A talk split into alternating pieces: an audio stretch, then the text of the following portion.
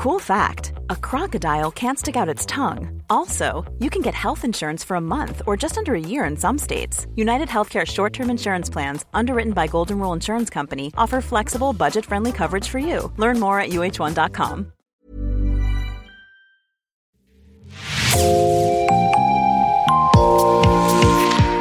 Bonjour et bienvenue dans l'actu dans la poche, le podcast quotidien d'actualité du Grand Sud-Ouest, signé Podcasting. Podcasting, ce sont des entretiens avec des journalistes, des médias indépendants de la région qui sont nos partenaires, mais aussi des séries, des longs reportages et des interviews. Je m'appelle Jean Berthelot de Lagleté et l'épisode du jour vous est présenté par Raphaël Larder de l'équipe Podcasting.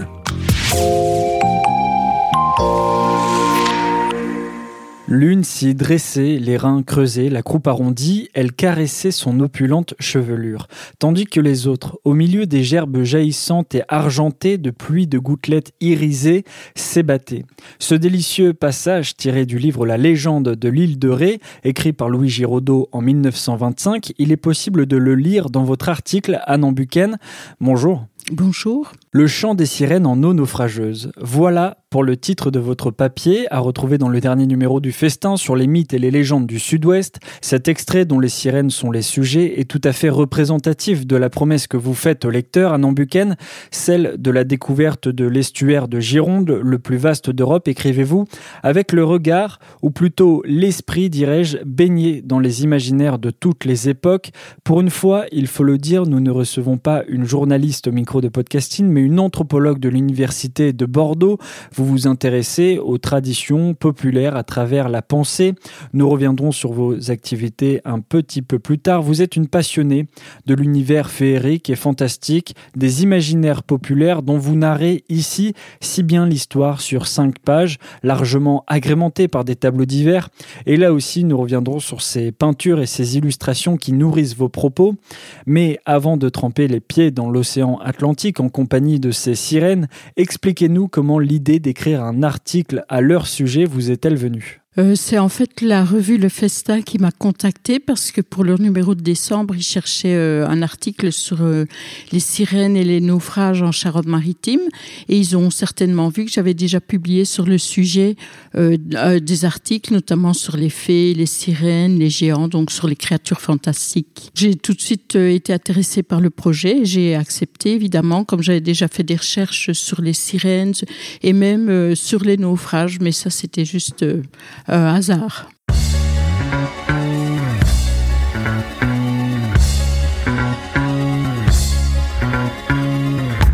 C'est un point perdu sur l'Atlantique. C'est exotique, c'est exotique. C'est un grand secret sous les palmiers. C'est fantastique.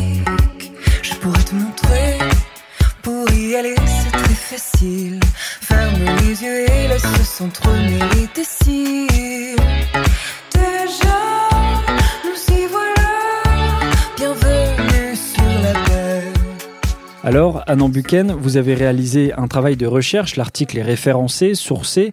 D'après vous, quel est l'ouvrage le plus ancien faisant mention des sirènes? Je ne suis pas sûre que ce soit l'ouvrage le plus ancien, mais je pense tout de suite évidemment à l'Odyssée qui a été écrit euh, par euh, Homère euh, au 8e siècle avant Jésus-Christ. Et dans ce récit, on retrouve déjà, donc c'est le récit d'Ulysse qui rencontre des sirènes, et on y voit déjà le thème des légendes de sirènes qu'on va retrouver par la suite, donc leur association notamment au rocher. Ce qui est intéressant, c'est que Homère a dû très certainement euh, s'inspirer euh, de traditions de son époque qui sont euh, du coup très certainement bien plus anciennes. Et donc le thème des légendes de sirènes a au minimum quelque chose comme 3000 ans et peut-être beaucoup plus. L'extrait que j'ai lu en début d'épisode vient donc euh, du livre de Louis Giraudot qui parle d'une légende d'un groupe de sirènes. Il y a aussi une autre légende dont vous parlez, celle de la repentie. Vous y consacrez une belle partie dans votre article.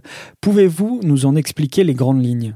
Alors, la Repentie, c'est le nom en fait d'une plage qui se trouve au nord de La Rochelle et donc qui un nom assez curieux. Et euh, pour l'expliquer, on a raconté au moins deux légendes. Dans une de ces légendes, il s'agit d'un couple de pêcheurs qui habitent une jolie maison. Ils ont une belle propriété euh, le long du rivage. Ils ont plusieurs enfants. Et un jour, ils remontent dans leur filet une sirène. Euh, la sirène les implore de, leur, euh, de lui rendre sa liberté, mais malgré tout, la femme décide de la garder, de la ramener chez eux, malgré euh, les menaces de la sirène, qui leur dit qu'ils vont, surtout la femme va s'en repentir. Euh, quelque temps après, d'après la légende, la mer a envahi le rivage et elle a emporté avec elle la belle propriété, le mari, les enfants et la sirène. Et donc la femme s'est retrouvée seule et s'est repentie, d'où le nom de la plage.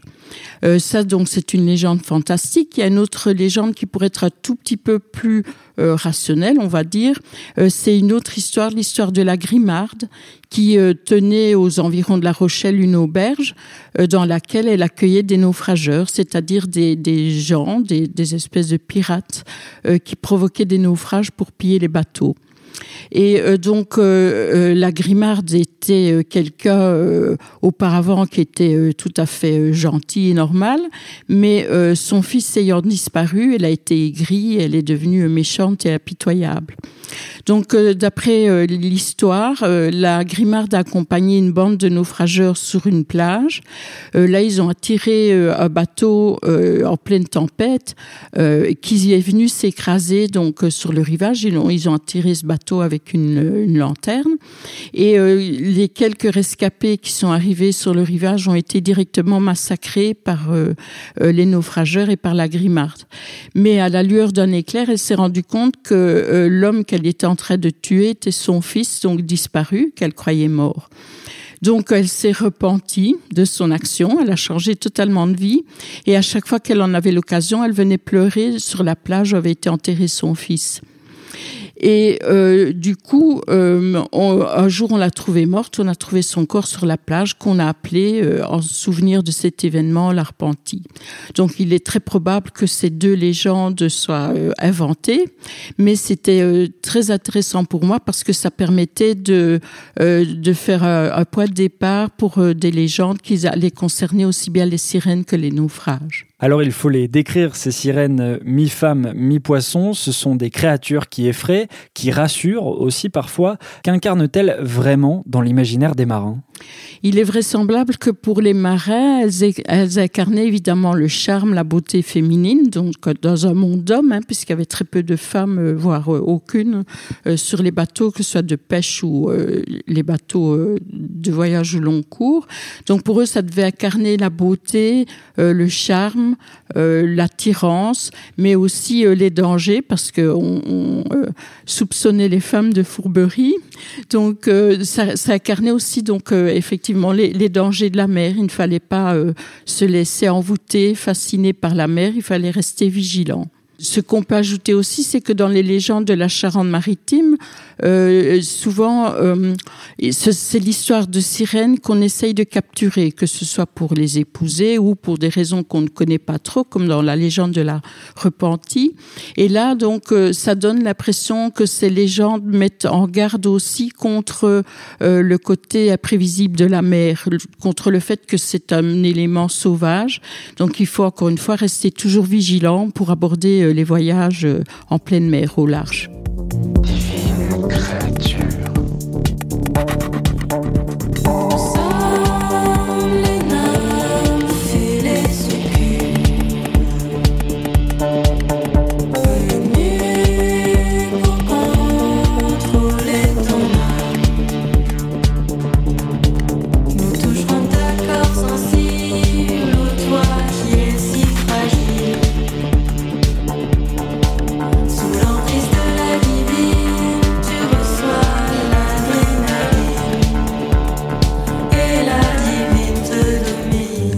Les légendes se nourrissent de la réalité, évidemment.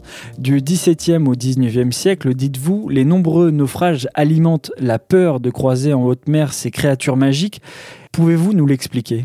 Oui, en fait, les côtes de la Charente-Maritime sont très dangereuses. La navigation est très dangereuse parce que il y a beaucoup de zones rocheuses et c'est aussi un endroit, une zone où il y a un passage vraiment très important, euh, que ce soit des bateaux de marchands, des bateaux de pêcheurs, parce que c'est un des euh, chemins naturels, je dirais, pour arriver jusqu'à la Gironde et puis plus loin jusqu'à Bordeaux, qui jusqu'au moins au XVIIIe siècle était euh, le port le plus important de France. Donc il y a vraiment à cette zone, dans cette zone-là, du coup beaucoup de naufrages. Pour donner un exemple, il y a des données dans un article d'un auteur qui s'appelle Jacques Perret, qui a étudié la période qui va de 1680, si je me souviens bien, à 1780, donc sur un siècle. Et je pense qu'il a dû répertorier environ 540 naufrages sur cette période, juste sur cette petite zone donc de Marennes, qui se trouve pas loin de l'île de Léron. Donc c'était encore une fois une crête constante, d'autant plus, mais là aussi on va en parler, euh, qui avait cette peur des naufrageurs. Vous vous êtes plongé dans des écrits dont d'ailleurs les hommes en sont pratiquement toujours les auteurs. Comment décrivent-ils ces sirènes? Y a-t-il au fil des siècles une évolution dans ce récit? Alors, on ne sait pas trop ce qui s'est passé vraiment à des périodes très reculées, parce que déjà, on n'a pas nécessairement de sources écrites. Mais si on remonte à l'époque donc d'Homère et à son euh, son récit donc de la rencontre d'Ulysse avec les sirènes, euh, il faut savoir que euh, dans la Grèce antique et dans la mythologie grecque, les sirènes en fait étaient des femmes à corps d'oiseau et pas à queue de poisson. Donc, il y a déjà eu une, c'était finalement assez logique de les imaginer avec des queues de et c'est l'image qu'on en a eue quand on va vraiment avoir euh, des sirènes en grand nombre dans le folklore de la France notamment. Et même là, il y a encore eu une, certaine évolution, je trouve, parce que quand on regarde les dessins euh, et les représentations des sirènes au Moyen Âge, on les voit encore souvent avec des, des euh, nageoires dorsales, avec des nageoires, qu'on ne va plus voir euh, à des époques plus récentes où c'est plutôt une queue, je dirais presque encore entre la queue de serpent et la queue de poisson, qui est très longue. Et puis évidemment, mais ça c'est dû au style de dessin qu'on voit au Moyen Âge, selon nos critères actuels, les sirènes n'étaient pas nécessairement très attirantes. Par contre, euh, dans les, euh, notamment les peintures du 19e siècle, on va voir qu'elles vont euh, devenir vraiment comme on les imagine de nos jours, donc avec une moitié supérieure de, de femmes plutôt attirantes. Oui, d'ailleurs, pour que nos auditeurs comprennent bien, les sirènes sont représentées le plus souvent seins nus. Pourquoi? C'est ça. C'est mais comme je vous disais, c'est pas nécessairement avec des poitrines opulentes comme on les a imaginées plus tard. Là, ça ne ressemble pas à grand chose, à vrai dire. Mais euh, donc oui, il y a ça qui a changé, mais euh, on peut imaginer peut-être que c'est dû au fait que au Moyen Âge, c'était les, les gens d'église, les hommes d'église qui euh, écrivaient les livres, qui faisaient les copies, les moines copistes, et qui les illustraient. Et a priori, ces gens d'église n'étaient pas censés en tout cas, euh, fréquentait beaucoup les femmes. Et donc, on peut peut-être imaginer qu'il n'était pas tellement au fait de ce qui pouvait être attirant euh, chez euh, les femmes. Mais en même temps, encore une fois, c'est certainement aussi un peu des conventions dans les dessins de l'époque, hein, qui se ressemblaient finalement un peu tous. Et donc, dans certains dessins, on a presque l'impression que c'est une moitié de femmes qui sort de la bouche d'un poisson. Parce que, comme je vous disais, on reconnaît beaucoup plus le corps du poisson avec les nageoires et il a tendance à être plus court dans la plupart des dessins médiévaux. Vous avez découvert autre chose de tout à fait intéressant, c'est l'habitude des habitants du littoral de l'estuaire de Gironde à longer les côtes les jours de tempête. Que découvrent-ils lorsqu'ils font euh, ces balades et en quoi c'est intéressant pour eux?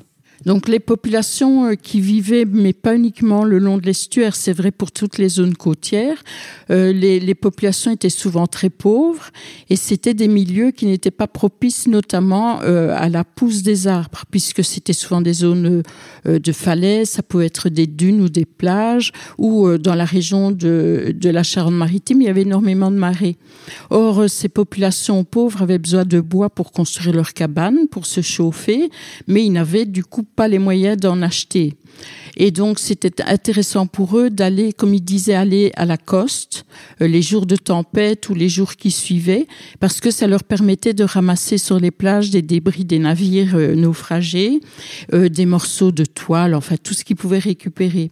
Donc, ces gens n'étaient pas très dangereux, en fait, pour les naufragés, et c'était vraiment important pour leur survie. C'est dans leur mode de vie, c'était d'habitude un peu peut-être euh, sombre pour nous, un peu inquiétante, mais c'était pas très dangereux.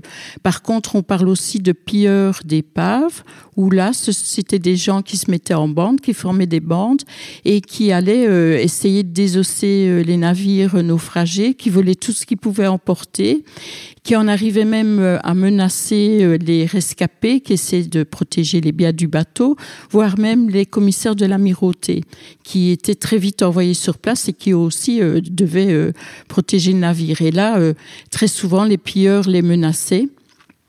Ils essayaient donc d'éviter qu'il y ait des témoins gênants et ils n'hésitaient pas d'ailleurs à détrousser les cadavres. Par contre, a priori, ils ne commettaient pas de meurtre, ce dont on accusait justement les naufrageurs qui, d'une part, provoquaient les naufrages, mais on raconte aussi donc qu'ils tuaient euh, les, rescapés.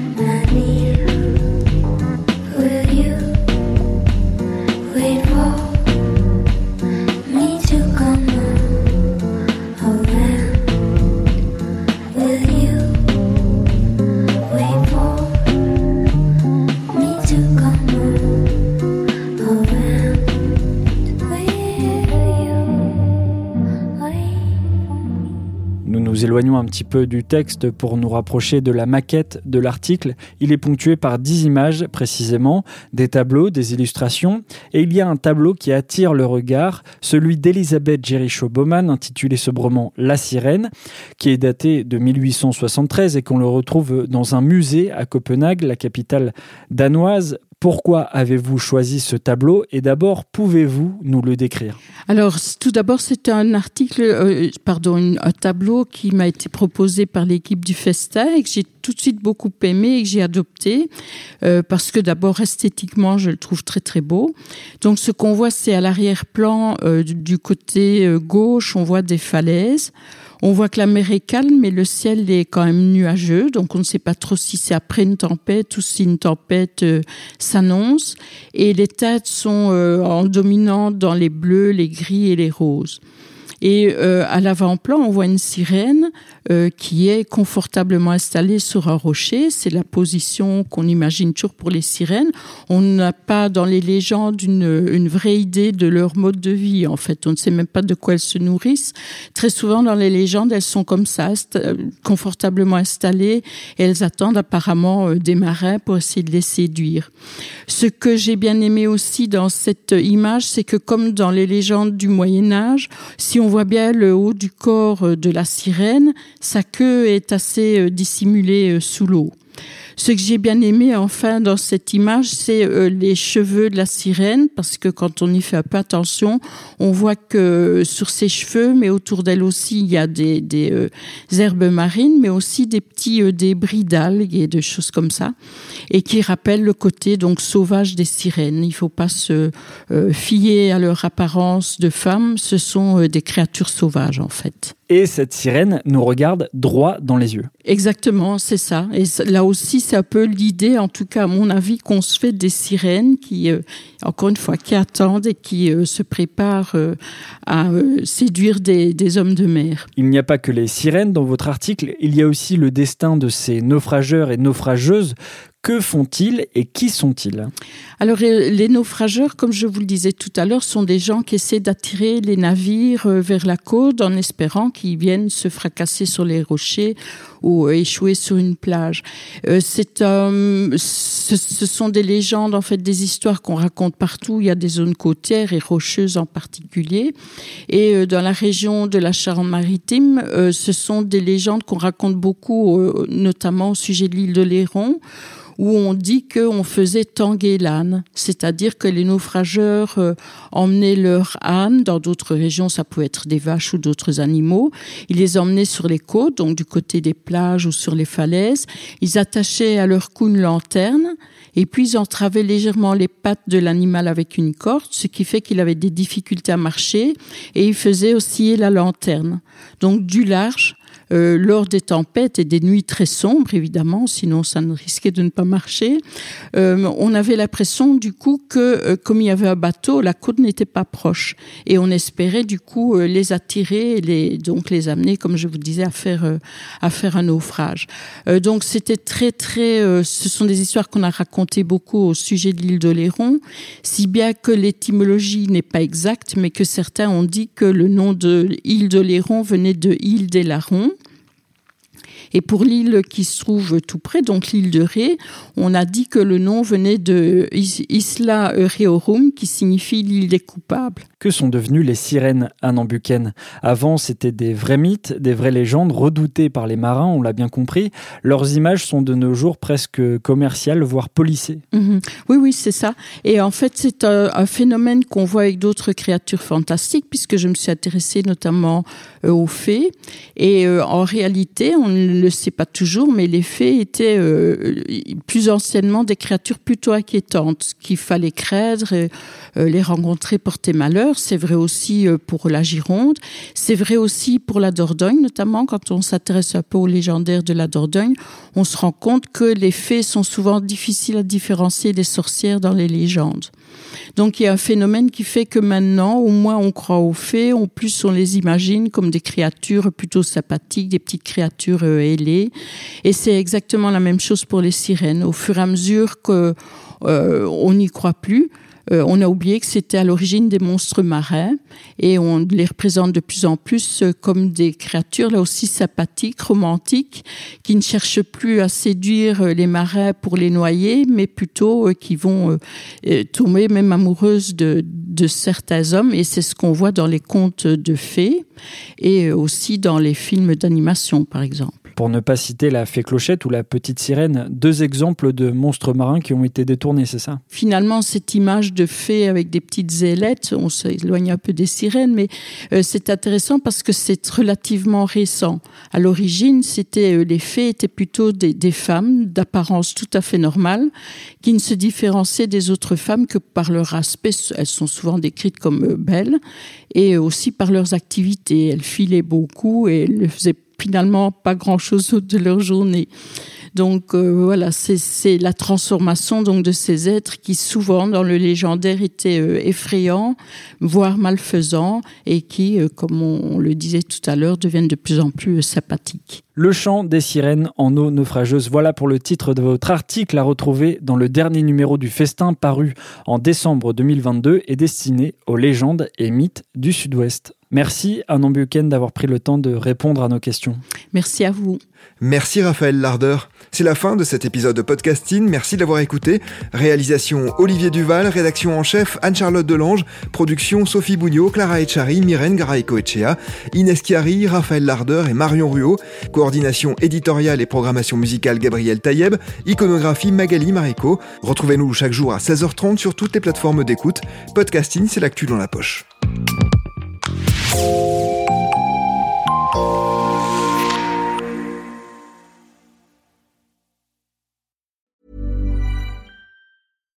When you make decisions for your company, you look for the no-brainers. And if you have a lot of mailing to do, stamps.com is the ultimate no-brainer. It streamlines your processes to make your business more efficient, which makes you less busy. Mail checks, invoices, legal documents, and everything you need to keep your business running with Stamps.com. Seamlessly connect with every major marketplace and shopping cart. Schedule package pickups and see your cheapest and fastest shipping options from different carriers. With rates up to 89% off USPS and UPS rates. And with the Stamps.com mobile app, you can take care of mailing and shipping wherever you are. Make the same no-brainer decision as over 1 million other businesses with stamps.com. Sign up with code program for a 4-week trial plus free postage and a free digital scale. No long-term commitments or contracts. That's stamps.com. Code program.